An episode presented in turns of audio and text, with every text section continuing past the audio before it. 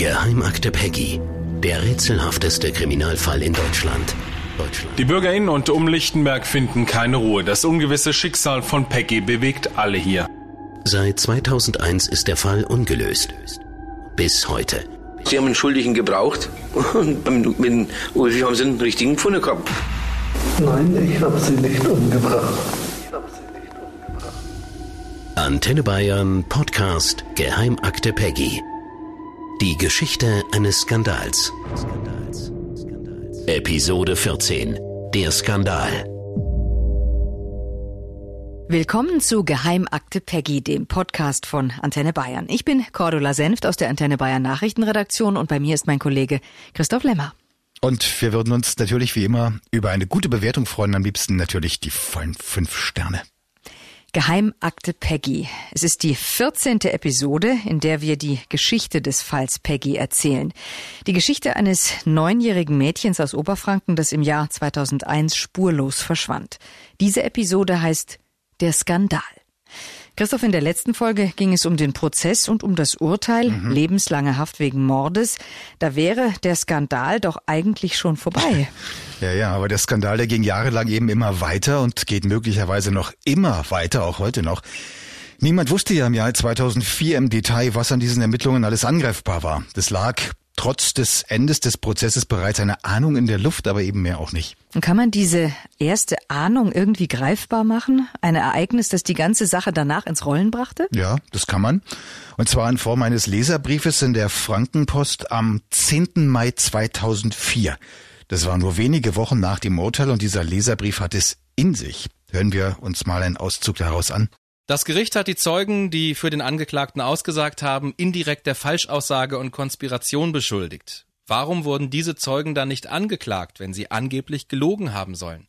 Weil man dann hätte beweisen müssen, wie es wirklich war. Ich kenne den Angeklagten seit seiner Geburt als einen gutmütigen, höflichen Menschen. Da es ihm trotz seines von Gutachtern bescheinigten IQ von 67 Punkten gelungen sein soll, alle Ermittler hinters Licht zu führen, bleibt die eine Frage stehen. Sollte man sich um deren IQ Sorgen machen? Die Justiz vollführt einen Rückschritt nicht nur ins Dritte Reich, sondern ins Mittelalter. Das gesamte Verfahren lief ab mit Familien, nein, Sippenverurteilung. Nahezu die gesamte Bevölkerung einer Stadt wurde zu Helfershelfern abgestempelt. Noch sind der schwarze Kittel und die grüne Uniform kein Monopol und auch keine Garantie für Gesetzestreue, Anstand und Moral.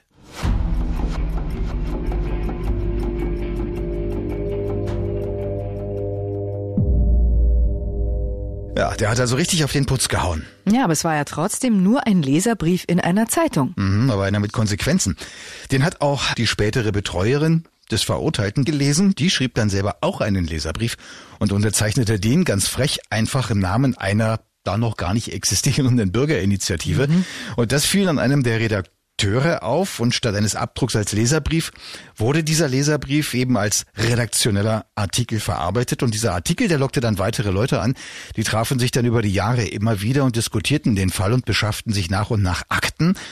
Ja, die waren es dann auch, die die Wiederaufnahme des Prozesses dann Jahre später in Auftrag gaben und damit dann letztlich sogar Erfolg hatten. Ja, und dann gab es ja noch kurz nach dem Urteil ein Ereignis, das zunächst kaum einer bemerkt hat, das aber in der Folge viele Diskussionen ausgelöst hat. Ja, und das war die Einrichtung einer Grabstätte für Peggy. Die war deshalb ungewöhnlich, weil es sich um ein leeres Grab handelt. Als das Urteil gesprochen wurde, da hatte das Gericht zwar einen Mann wegen Mordes verurteilt, aber es gab eben keine Leiche. Genau genommen war es eh nur eine Vermutung, dass Peggy tot sei. Wissen konnte das tatsächlich noch niemand. Und eingerichtet hat dieses Grab Peggys Mutter und das hat dann einigen Wirbel verursacht. Mhm, zunächst mal bei der Kirchengemeinde, zu der sie ging und auf deren Friedhof sie das Grab bekam. Das ist die Jubilatekirche in Nordhalben. Nordhalben ist von Lichtenberg ungefähr 20 Kilometer entfernt und dort erschien kurz nach dem Urteil Peggys Mutter und bat den Pfarrer Matthias Rückert darum, dort ein Gedenken für Peggy einrichten zu können. Und der Pfarrer, der erinnert sich da auch noch dran. Die Gestaltung wurde eigentlich von der Frau initiiert. Es geht ja immer über ähm, Steinmetz, der wo das alles äh, aufbaut. Bis wir das richtig äh, uns angeschaut haben, war er schon da. Das ging ja relativ flott damals für uns. Äh, und dann war es dann einfach sehr schwierig für uns wieder zu sagen, jetzt reißen wir wieder alles weg. So wollten wir es eigentlich nicht. Das sei so schnell gegangen, dass sei die Gemeinde dann schwer überrascht gewesen, wie die Grabstelle fertig war. Denn es war am Ende eine richtige Grabstelle geworden und nicht nur irgendwie ein Gedenkstein oder sowas. Nur eben eine leere Grabstelle, ohne sterbliche Überreste. Und gut möglich, dass Peggys Mutter und der Pfarrer sich da auch irgendwie missverstanden haben. Jedenfalls empfanden einige aus der Gemeinde die Grabstelle für Peggy als makaber. Es gab Ärger und der Pfarrer musste es irgendwie erklären. Dass Irritationen da waren, selbstverständlich. Das soll man auch gar nicht leugnen. Ähm, und dass wir natürlich dann auch so ein bisschen äh, rückwärts geschnauft haben, das leugnen wir auch nicht. Und wie hat Peggys Mutter das erklärt? Ja, das habe ich sie gefragt. Und darauf hat sie auch geantwortet, schon vor längerer Zeit, nämlich 2012, als ich die Beitragsserie über den Fall Peggy für Antenne Bayern produziert habe.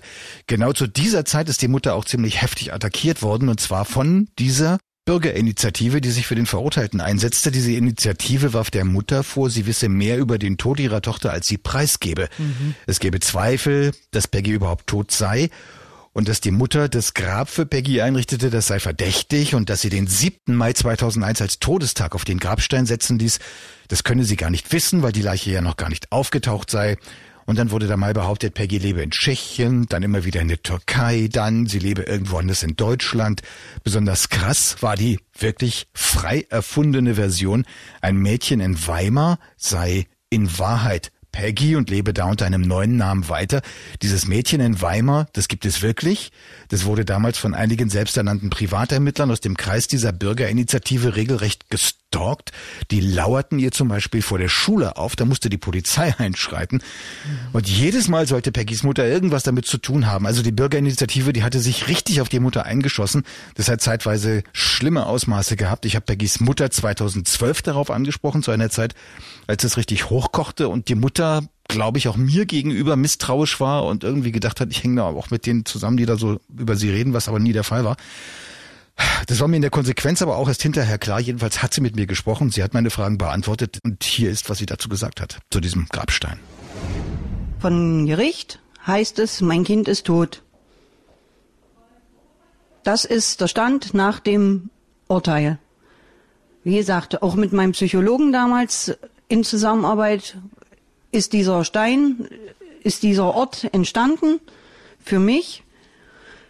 Ähm, ja, ich verstehe im, im Moment muss ich Ihnen auch ganz ehrlich sagen, ich verstehe das irgendwo nicht, dass da sich jetzt äh, jeder, dass es, dass sich alles um, um, um diesen um diesen Stein dreht.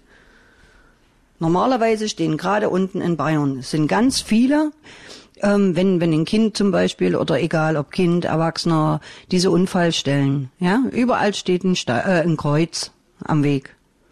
Das haben wir hier bei uns auch, wenn irgendwo was ist. Und nur an dem Datum, das Datum steht doch fest. Am 7.5.2001 ist mein Kind verschwunden.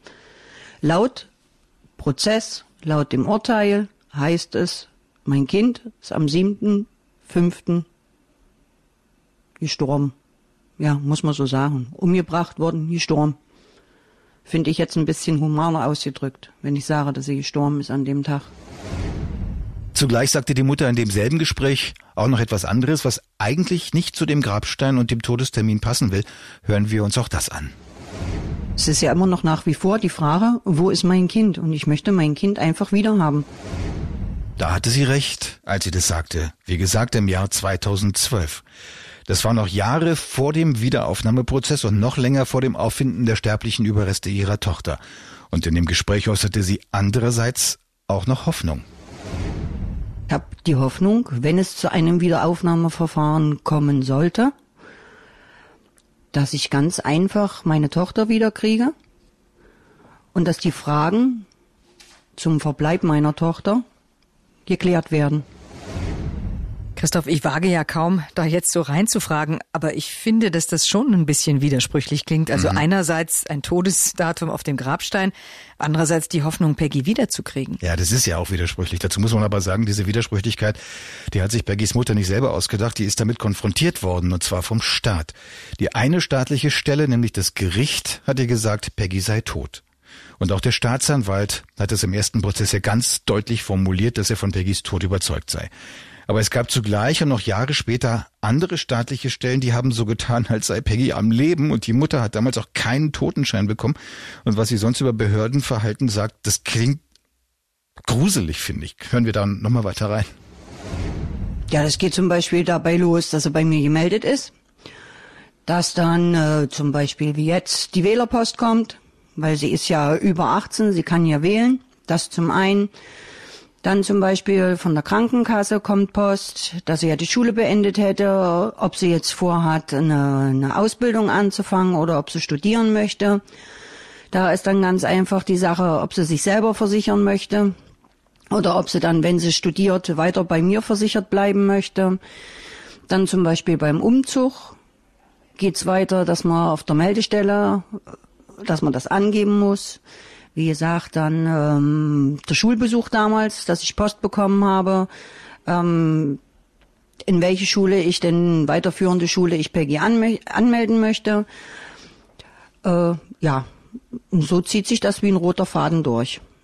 Dass ich ja eigentlich sogar auch bei meinem Vermieter, da sie ja mitgemeldet ist, das wäre ja dann ein Vier-Personen-Haushalt und dementsprechend müsste ich dann ja Wasser, die ganzen, die ganzen Nebenkosten, die anfallen, müsste ja dann für eine vierte Person eigentlich gezahlt werden.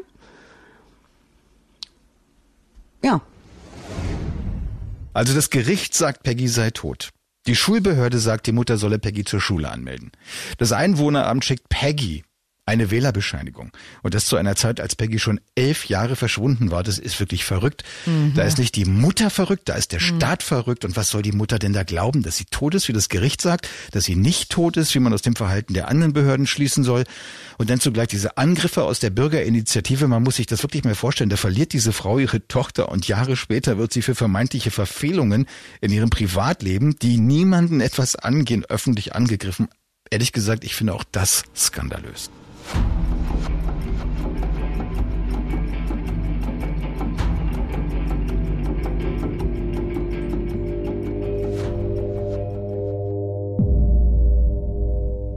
Geheimakte Peggy von Antenne Bayern. Christoph, du hast in den letzten Monaten auch wieder versucht, den Fall weiterzubringen und vielleicht doch noch zu einer Lösung beizutragen. Gibt's dazu denn was Neues?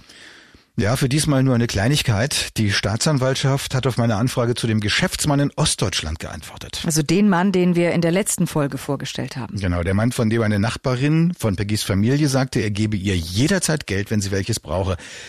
Ich wollte wissen, ob die Polizei diesen Mann einmal vernommen hat. Die Staatsanwaltschaft hat es bestätigt, das haben sie. Ich wollte außerdem wissen, ob Sie die Finanzen dieses Mannes untersucht haben, also ob Sie ermittelt haben, ob er damals nach Peggys Verschwinden eine größere Summe Geld flüssig gemacht hat. Die Antwort der Staatsanwaltschaft, nein, das haben Sie nicht untersucht. Diese Antwort würde ich als Eingeständnis eines Versäumnisses werten. Mhm. Die Polizei hat zu diesem Mann keine Finanzermittlungen durchgeführt. Das wäre angesichts der Aussage der Nachbarin von Peggys Familie aber notwendig gewesen. Diese betreffende Aussage der Nachbarin, aus der sich das ergibt, die liegt mir auch vor.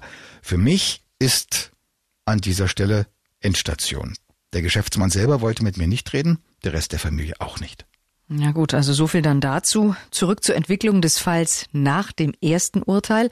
Wobei es ja schon bemerkenswert ist, dass wir hier einen Kriminalfall haben, der erst nach dem Urteil richtig eskalierte und nicht vorher, wie das ja normal wäre. Und da hattest du ja auch schon die Anfänge geschildert. Ja, zu dem Verurteilten muss man sagen, dass er geistig behindert ist und zwar so schwer, dass er eine gesetzliche Betreuerin hat. Früher nannte man das Vormund. Betreuerin ist dasselbe, es klingt halt nur anders. Und die Gründerin dieser Bürgerinitiative, die hat sich mit Unterstützung der Eltern des Verurteilten gerichtlich als Betreuerin einsetzen lassen und es ist sie bis heute. Und sie hat mit ihren Mitstreitern begonnen, ja, Akten zu sammeln und über etliche Jahre Ungereimtheiten zu diskutieren. Naja, ich kann mich an die Zeit auch noch erinnern, da gab es immer wieder mal auch kritische Artikel. Da wurde immer wieder gezweifelt, ob dieses Urteil denn richtig war. Und auch wir von Antenne Bayern haben natürlich darüber berichtet. Und da wurde auch immer wieder die Betreuerin zitiert. Aber so richtig heiß wurde es nie, weil die Betreuerin und ihre Mitstreiter eben immer wieder auch über das Ziel hinausgeschossen sind, zum Beispiel mit ihren Vorwürfen gegen Peggys Mutter. Oder bis in die jüngste Zeit auch mit laut geäußerten Zweifeln, zum Beispiel daran, dass die sterblichen Überreste von Peggy, die ja inzwischen eben doch gefunden wurden, wirklich zu Peggy gehören. Und wenn ich das als persönliche Einschätzung sage, da hat manches schon einen leicht verschwörungstheoretischen Touch. Also viele Anstöße der Bürgerinitiative, die waren absolut richtig, aber anderes passte eben nicht. Ja, aber das hat sich ja dann doch wieder geändert. Irgendwann kam der Fall ja dann doch wieder in den Schlagzeilen an. Ja, genau. Das war dann ab dem Jahr 2011, 2012. Da war Peggy dann zehn Jahre und mehr verschwunden. Und eines Tages, da wandte sich die Betreuerin des Verurteilten an den Frankfurter Rechtsanwalt Michael Euler. Der erinnert sich. Ja, es begab sich, dass ich einen Anruf erhielt von der Betreuerin meines damaligen Mandanten. Die ähm, kam auch mehr oder minder durch Zufall auf mich.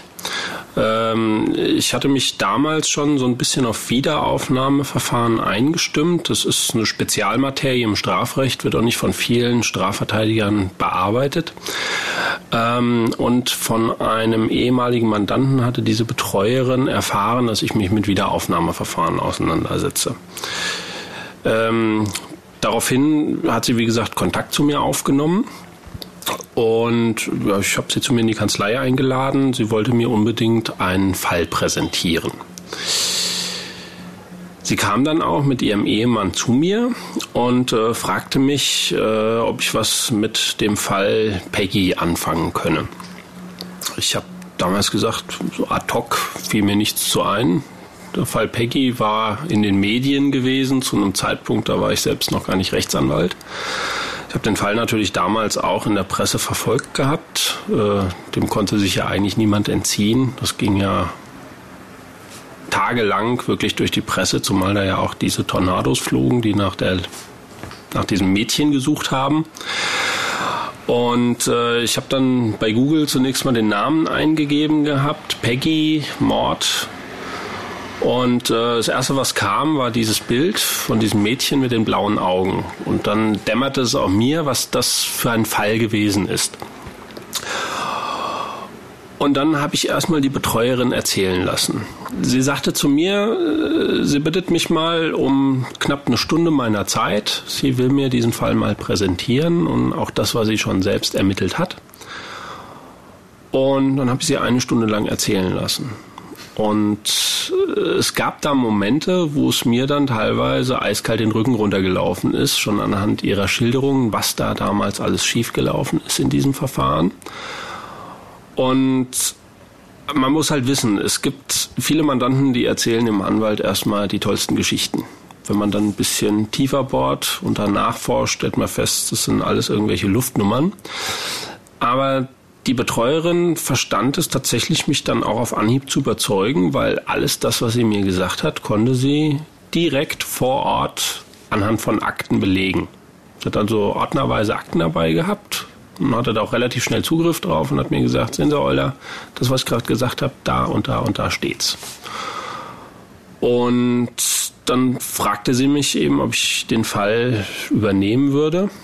Und ich hatte ihr damals erklärt, dass äh, gerade vor dem Hintergrund des Umfangs dieser Akte, das sind nach meiner Erinnerung über 15.000 Seiten Ermittlungsakte gewesen, habe ich gesagt, das ist ein Fall, den kann kein Rechtsanwalt, wenn es nicht ordentlich honoriert wird, äh, mal so ad hoc bearbeiten. Habe ich gesagt, der Fall hört sich spannend an. Äh, ich gucke mir den gerne an, aber es wird dauern. Und ich habe dann angefangen, diesen Fall hobbymäßig mit tatkräftiger Unterstützung von der Betreuerin, ja, so neben meinem Hauptberuf, sag ich mal, zu bearbeiten. Eine gewaltige Aufgabe, wie sich herausstellte, und Anwalt Euler erinnert sich auch, wie er von der Staatsanwaltschaft von Anfang an ausgebremst wurde.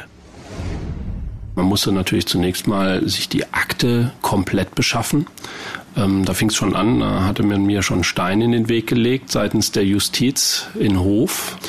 Das heißt, die Akten befanden sich dort nach wie vor bei der Staatsanwaltschaft und äh, normalerweise so, dass man als Anwalt Akten schriftlich anfordert und man die dann in die Kanzlei geschickt bekommt.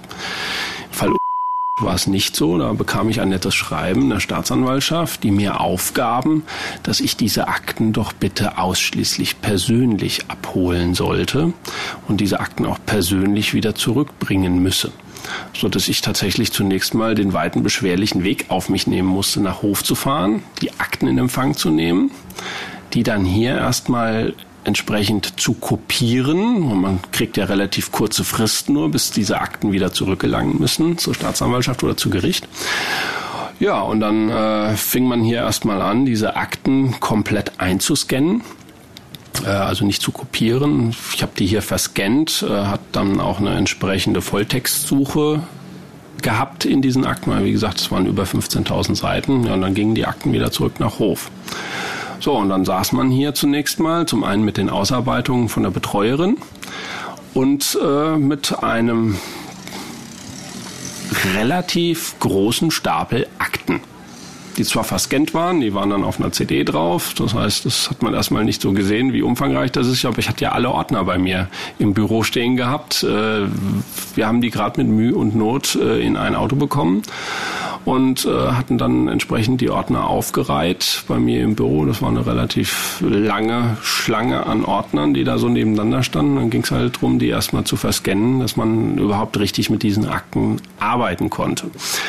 Und äh, ja, und dann ging, wie gesagt, die eigentliche Arbeit zunächst mal los. Also 15.000 Seiten Akten lesen. 15.000 Seiten, genau. Aber jetzt muss man sich diese 15.000 Seiten nicht etwa als sortiert und geordnet vorstellen, so dass da alles klar wird beim Lesen, sondern ganz im Gegenteil. Setzen Sie sich mal als Anwalt hin und lesen mal 15.000 Seiten Gerichtsakten.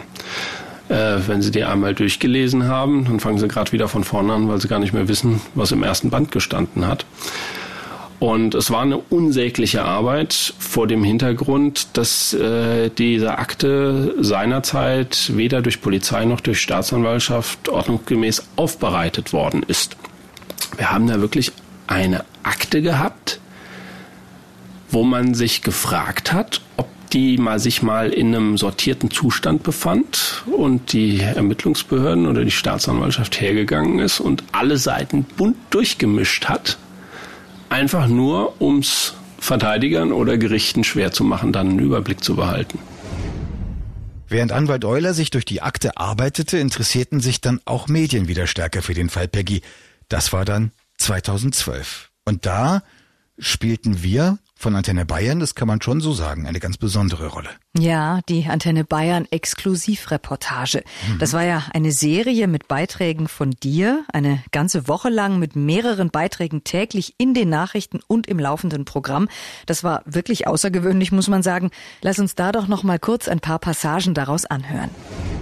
Antenne Bayern Redakteure haben monatelang intensiv recherchiert und erstaunliche Widersprüche und auch neue Erkenntnisse gefunden. Die Ermittler haben uns unter Druck gesetzt, um Aussagen zu widerrufen, wenn sie nicht ins Konzept passen. Normalerweise, denn in den Fall der kleinen Peggy aus Lichtenberg in Oberfranken, die vor mehr als elf Jahren verschwunden ist, kommt wieder Bewegung. Zwei Kinder haben damals Peggy noch in Lichtenberg gesehen, als sie angeblich schon nicht mehr am Leben sein sollte. Denn der Anwalt des Verurteilten Ulfi Kulatsch will den Prozess noch einmal neu aufrollen lassen und dabei stützt er sich auch auf die Ergebnisse unserer Antenne Bayern Recherchen. Rechtsanwalt Michael Euler plant, neue Beweise vorzulegen, die bisher nie vor Gericht gelandet sind. Ich kann mich an diese Exklusivreportage wirklich noch gut erinnern, aber was ich bis heute nicht weiß, wie kam die eigentlich zustande?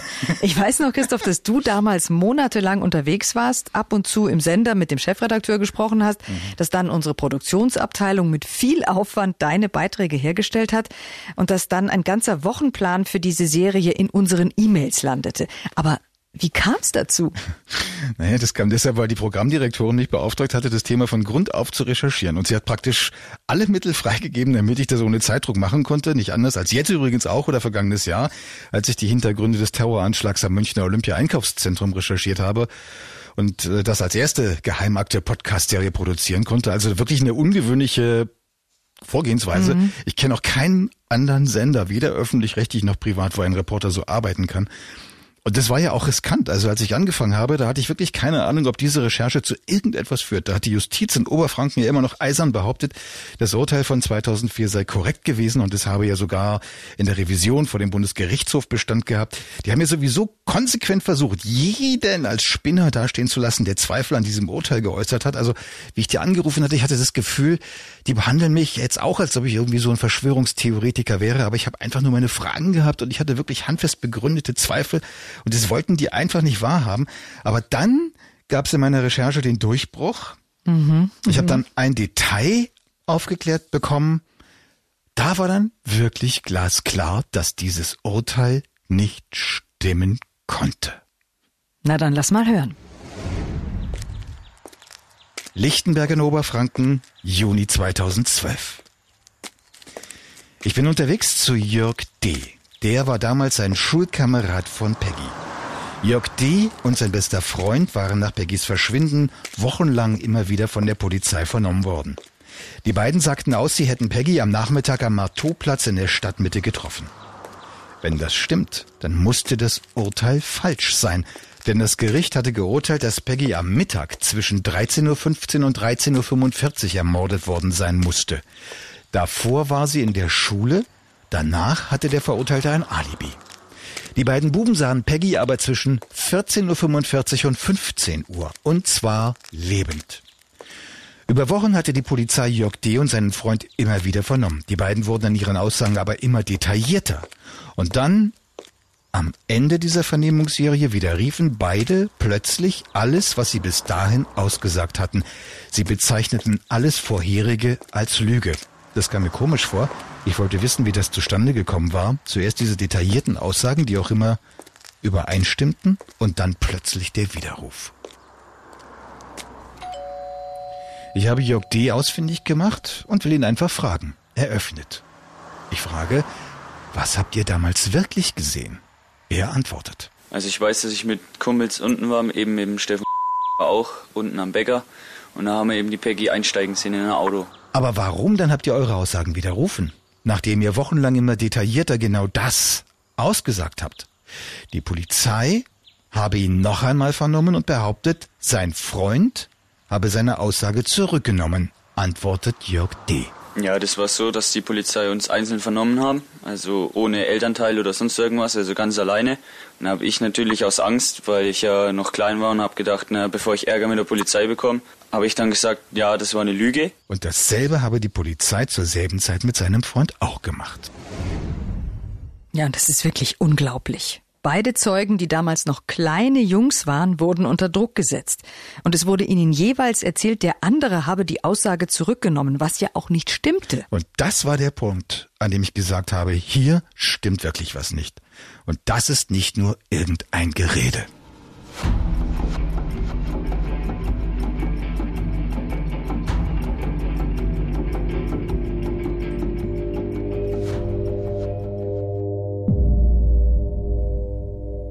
Geheimakte Peggy, Episode 14. Der Skandal. An die Aussagen dieser beiden Jungen, Jörg D. und seines Freundes, erinnert sich auch Anwalt Euler noch gut und auch daran, wie er selber nach unserer Berichterstattung die Spur aufgenommen hat. Die haben Skizzen angefertigt, sind getrennt voneinander vernommen worden, wohlgemerkt, haben Skizzen angefertigt, haben gezeigt, wo der Mercedes stand, wo die Peggy eingestiegen ist. Die konnten sehr detailliert beschreiben, dass sie beispielsweise auf dem Rücksitz Platz genommen hatte, man die Sitze umklappen musste. Also alles eine Beschreibung, wo man sie sagt, so zwei kleine Jungs von neun, zehn Jahren, die, können sich sowas nicht ausdenken, schon gar nicht absprechen, zumal welchen Grund sollten die denn da gehabt haben, der Polizei so einen Unfug zu erzählen. Aus der Akte wäre die Aussage dieser beiden Buben allerdings bestenfalls mit viel Glück zu rekonstruieren gewesen. Im Jahr 2012, als Euler selber noch sein Material sichtete, da habe ich ihn am Telefon mit dieser von der Polizei manipulierten Aussage der beiden Jungen konfrontiert und das war seine Reaktion damals am Telefon. Aus der neuerlich getroffenen Aussage von dem Herrn Dannert ähm, ergibt sich natürlich jetzt ein weiterer Wiederaufnahmegrund für das Gesamtverfahren. Ähm, darüber hinaus äh, ja, muss man sich hier wirklich fragen, wie hat die Polizei damals die Vernehmungen geführt.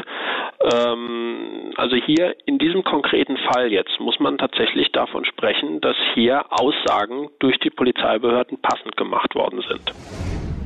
Und natürlich haben wir auch jetzt noch einmal darüber gesprochen und so erinnert sich der Anwalt heute. Da, da, bin ich aber auch erst relativ spät darauf aufmerksam geworden, weil man muss wissen, sämtliche Zeugenvernehmungen in der Akte, wir erinnern uns, über 15.000 Seiten Akte, die befanden sich nicht unmittelbar hintereinander in der Akte, sondern die waren verstreut. Und diese Zeugenvernehmung, da befand sich die eine Vernehmung, ich sage jetzt mal in Band 4, die von dem zweiten Jungen in Band 6. Äh, der Widerruf war dann irgendwo in Band 15 von dem einen Jungen, der andere Junge hat es in Band 18 widerrufen.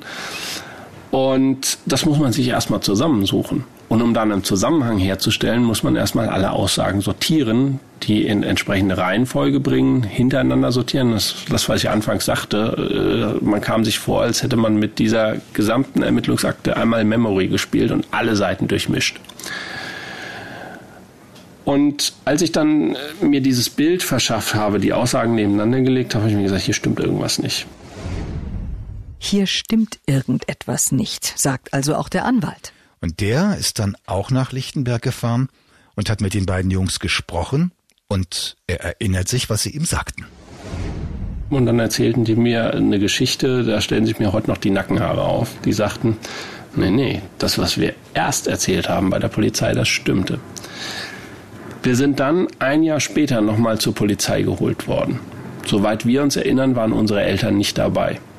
Auch ein Kuriosum in der Akte steht drin, erschienen mit den Eltern bei der Polizei. Die Eltern sagen mir heute, nein, wir waren da nicht mit dabei. Wir haben das überhaupt nicht gewusst, dass sie nochmal vernommen worden sind. Und dann schildern die Jungs etwas, was ein Unding eigentlich ist. Die Polizei ist hergegangen und hat dem Ersten gesagt, wir wissen schon, dass du gelogen hast. Dein Freund hat uns nämlich schon gestanden, dass ihr euch das ausgedacht habt. Jetzt sag uns, dass du auch gelogen hast, sonst gibt's hier eine Menge Ärger. So, ein kleiner Bub von zehn Jahren, was macht denn der in der Situation? Der sagt natürlich, hm, okay, ja, hat nicht gestimmt. So. Daraufhin war natürlich dieser Entlastungszeuge kein Entlastungszeuge mehr, der war verbrannt. Genau so war's. Beide Jungen wurden darum im ersten Prozess erst gar nicht als Zeugen angehört. Und die Polizei hat es tatsächlich geschafft, so gut wie sämtliche Belastungszeugen oder Entlastungszeugen aus dem Weg zu räumen. Hat die, hat die, Polizei das eigentlich aus eigenem Antrieb gemacht oder ist die Polizei dazu von der Staatsanwaltschaft, naja, ermuntert oder unter Druck gesetzt worden? Also ich habe jetzt keine Hinweise gefunden, dass das auf Betreiben der Staatsanwaltschaft erfolgt ist. Das ist nach meinem Dafürhalten von der Polizei selbst ausgegangen, weil man musste halt einen Täter präsentieren und die Geschichte passend machen. Und wenn das für sich genommen schon skandalös genug klingt, es kommt eben dazu, dass die Behörden aktiv versucht haben, wenigstens die spätere Aufklärung zu verhindern, etwa als Anwalt Euler versuchte, Kontakt zu dem Vormann der Polizei aufzunehmen. Wir erinnern uns, der Mann, der mit dem Verurteilten im Fall Peggy gemeinsam in der geschlossenen Psychiatrie in Bayreuth einsaß und bei der Polizei behauptete, er habe ein Geständnis von ihm erhalten. Im Ermittlungsverfahren hatte der eine zentrale Rolle gespielt und darum wollte der Anwalt mit dem reden. Aber das war gar nicht so einfach. Ich habe den jedenfalls aufgesucht, stand an der Pforte vom Bezirksklinikum, äh, hatte erbeten, dass ich als Anwalt diesen Peter Hoffmann sprechen dürfe, worauf es dann erstmal hieß, den gibt's hier nicht. Da sag ich, das kann doch gar nicht sein. Nein, einen Peter Hoffmann haben wir hier nicht. Da habe ich gesagt, also äh, entweder sucht ihr den jetzt bei euch oder wir holen die Polizei. Beziehungsweise ich würde dann ganz gerne den Leiter hier sprechen, wo denn euer Peter Hoffmann abgeblieben ist.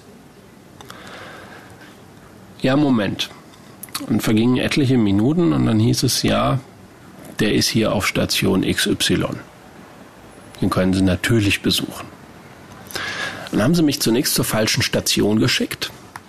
Von da bin ich dann weitergeschickt worden.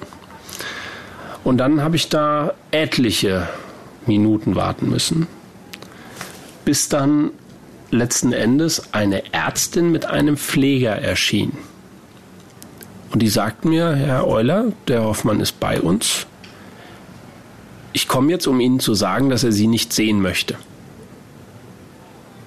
Und ich habe auch extra hier den Pfleger XY mitgebracht, als Zeugen dafür, dass das stimmt, was ich Ihnen erzähle. Also die ganze Situation war völlig grotesk. Ich habe dann gesagt, okay, ich kann natürlich nicht erzwingen, dass der mit mir spricht, aber ich bitte Sie, ihm mein Kärtchen zu überreichen. Und auf dieses Kärtchen habe ich auf die Rückseite drauf geschrieben, Hallo Herr Hoffmann, schade, dass Sie nicht mit mir sprechen wollten, es hätte sich für Sie gelohnt. Und ich habe der Ärztin auch gesagt, dass ich überprüfen werde, ob er dieses Kärtchen bekommt. Dann bin ich gegangen. Mal wieder eine Fahrt, völlig umsonst, zunächst. Und dann, es war an einem Samstag, habe ich einen Anruf erhalten. Ähm, bei mir auf dem Telefon. Ich habe als Strafverteidiger in der Regel eine Rufumleitung drin, dass man auch am Wochenende erreichbar ist, weil der ein oder andere Mandant kommt in ungeahnte Schwierigkeiten, meistens Verhaftungen, sodass man als Strafverteidiger eigentlich rund um die Uhr irgendwie erreichbar sein muss. Jedenfalls klingelt es und es hieß, äh, ja, Hoffmann hier. Konnte ich erstmal überhaupt nichts mit anfangen, weil das, wie gesagt, drei Wochen später war. Welcher Hoffmann? Welcher Hoffmann? Äh, ich wüsste ja schon, warum er anruft. Sag ich, ja, warum? Ja, es geht ja um seine Falschaussage. So, da war ich erstmal wie vom Donner getroffen, weil ich denke, Falschaussage, Peter Hoffmann. Hm. Weil tatsächlich war es ja so, dass ihm äh, ein bisschen was zu Peggy erzählt hatte. Also das heißt, das war gar nicht so abwegig, dass er ihm was gesagt hat. Aber jedenfalls schilderte mir der Peter Hoffmann dann in Folge, äh, dass das, was er jedenfalls vor Gericht gesagt hat, nicht stimmte. Nämlich, dass ihm gestanden hätte, dass er die Peggy gepackt und so lange gewirkt hätte, bis sie nicht mehr atmet. So, das war natürlich Knaller schlechthin. Ich hatte einen Zeugen, der gelogen hat, der klassische Wiederaufnahmegrund. Und genau so hat es der Peter Hoffmann uns ja auch gesagt gehabt. Hören wir uns das auch noch einmal an. Ja, das war eigentlich eine Falschaussage gewesen, weil die Soberbecke mich damals äh, praktisch angestiftet hat, die Falschaussage zu machen unter dem Vorwand, dass sie dann zur Staatsanwaltschaft gehen und dann ein gutes Wort einlegen für mich und dass ich dann rauskomme. Im Sommer 2012 haben wir mit deiner Beitragsserie bei Antenne Bayern den Fall Peggy dann in die Öffentlichkeit zurückgebracht und damit ging es ja dann erst richtig los. Ja genau, kurz danach folgte das öffentlich-rechtliche Fernsehen mit einem Film im Hauptabendprogramm zum Fall Peggy. Die Zeitungen stiegen wieder in das Thema ein und ja, ich bekam dann Anfragen für ein Buch zum Fall Peggy. Ich habe dann auch Ina Jung kennengelernt, die spätere Co-Autorin, die schon lange an diesem Fall recherchiert hat, aber bis dahin nie etwas dazu veröffentlichen konnte. Und sie war im Gespräch mit dem Drömer Verlag und hat mich dann gefragt, ob wir nicht gemeinsam ein Buch schreiben, statt jeder eines zum selben Thema. Und das haben wir dann auch gemacht. 2013 kam das Buch dann raus. Und darüber gab es dann wieder auch massenhaft Berichterstattung in allen Medien, Print, Spiegel Online, war damit sogar bei Stern TV. Also das war wirklich heftig, was damals passiert ist. Ja, und dann passierte etwas, was Journalisten sonst ja eigentlich nie passiert oder fast nie. Der Fall kam tatsächlich wieder ins Rollen. Das ist so irre gewesen, das werde ich wirklich nie vergessen. Also ich schreibe eine Geschichte und ich schreibe, dass da ein falsches Urteil getroffen worden ist und plötzlich fingen dann reale Ereignisse an, diesen dem, dem Eindruck, den ich da erweckt habe, zu folgen. Das ging damit los, dass Anwalt Euler die Wiederaufnahme tatsächlich fertig bekam und im April 2013 einreichte. Die Staatsanwaltschaft meinte dann noch in einer ersten Stellungnahme, die Wiederaufnahme eines abgeschlossenen Strafverfahrens, die sei schon vom Grundsatz her so gut wie ausgeschlossen und Eulers Antrag aus juristischer Sicht wenig relevant. Ja, aber dann brach der Widerstand der Behörden doch. Genau, zuerst bei der Polizei.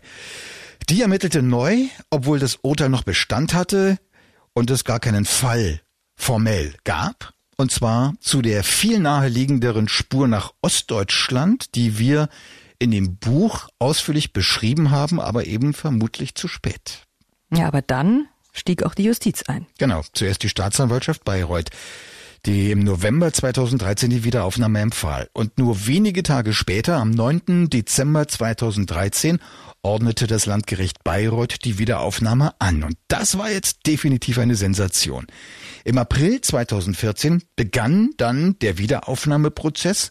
Verhandelt wurde an nur sieben Tagen und in dieser Verhandlung traten alle auf, die in unserer Beitragsserie bei Antenne Bayern oder im Buch vorkamen, mit denselben Aussagen und Informationen. Alle Fehler und Pannen der Ermittler wurden diesmal vor Gericht ausgebreitet und der Gutachter, der sich im ersten Prozess noch so sicher war, der ließ auf einmal Zweifel daran zu, dass das Geständnis des Angeklagten wirklich auf wahren Begebenheiten beruhe. Tja, und am achten Verhandlungstag dann das neue Urteil. Freispruch. Und zwar Freispruch aus tatsächlichen Gründen, wie Richter Eckstein sagte, kein Freispruch aus Mangel an Beweisen, der oft fälschlich als Freispruch zweiter Klasse geschmäht wird, sondern Freispruch aus tatsächlichen Gründen, weil die Behauptungen aus dem Geständnis widerlegt seien, weil die Schulfreunde Peggy noch am Nachmittag lebendig in der Stadt sahen, weil die Ermittler Zeugen suggestiv befragt hatten, weil das Gericht nicht glaubte, dass der Angeklagte und Peggy sich am Mittag des 7. Mai 2001 begegneten. Ja, das Gericht bezweifelte sogar, dass Peggy wirklich auf den letzten Metern vor ihrem Zuhause verschwand. Ja, was bemerkenswert ist, denn genau das glauben die Ermittler heute wieder. Ja, das ist wirklich bemerkenswert. In der ersten Folge unseres Podcasts, da ging es um die aktuellen Ermittlungen und um die Rückkehr der Polizei zu einer Tatversion, die im Wiederaufnahmeprozess eben widerlegt wurde. Ja, genau. Apropos aktueller Stand. Wie ist denn der aktuelle Stand der Ermittlungen? Gibt's da mittlerweile was Neues? Naja, wir liegen da mit unserer ersten Episode noch ziemlich gut auf dem aktuellen Stand. Es gibt ein Ermittlungsverfahren nach wie vor gegen einen 41 Jahre alten Mann. Da geht es um den Verdacht der Mittäterschaft. Und dieses Verfahren basiert im Wesentlichen auf denselben Annahmen, auf denen das Gericht sein erstes, wie gesagt, als falsch anerkanntes und korrigiertes Urteil stützte. Die Staatsanwaltschaft hat mir jetzt auf eine frische Anfrage mitgeteilt, dass ich da nichts getan habe in den letzten Wochen und eine umfassende Einschätzung der Spuren noch nicht möglich sei. Und zu dem Auto, mit dem Peggys Leiche vermeintlich abtransportiert wurde, da teilte die Staatsanwaltschaft mit. Der Audi ist weiterhin hier sichergestellt. Eine abschließende Bewertung der Untersuchungen steht noch aus. Das zieht sich also offenbar noch eine Weile hin.